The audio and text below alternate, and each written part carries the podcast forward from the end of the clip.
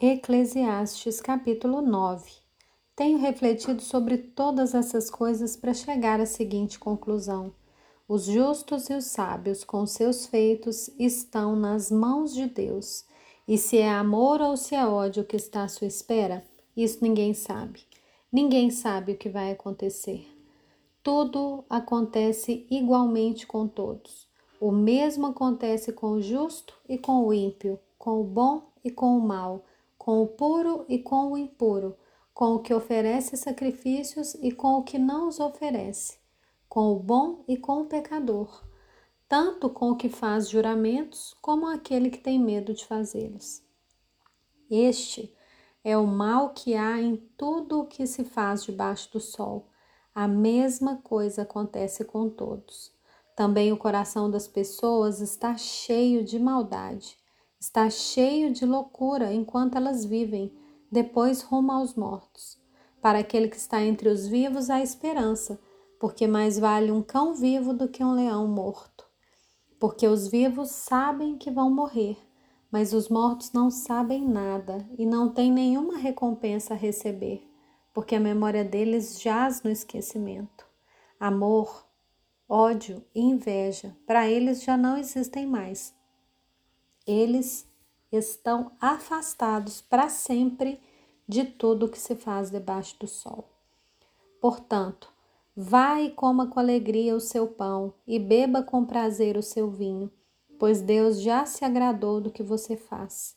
Que as suas vestes sejam sempre brancas e que nunca falte óleo sobre a sua cabeça.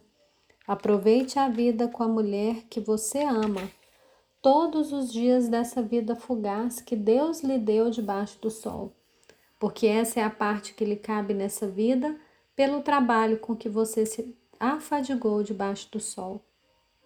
Tudo o que vier às suas mãos para fazer, faça-o conforme as suas forças, porque na sepultura, que é para onde você vai, não há obra, nem projetos, nem conhecimento, nem sabedoria alguma.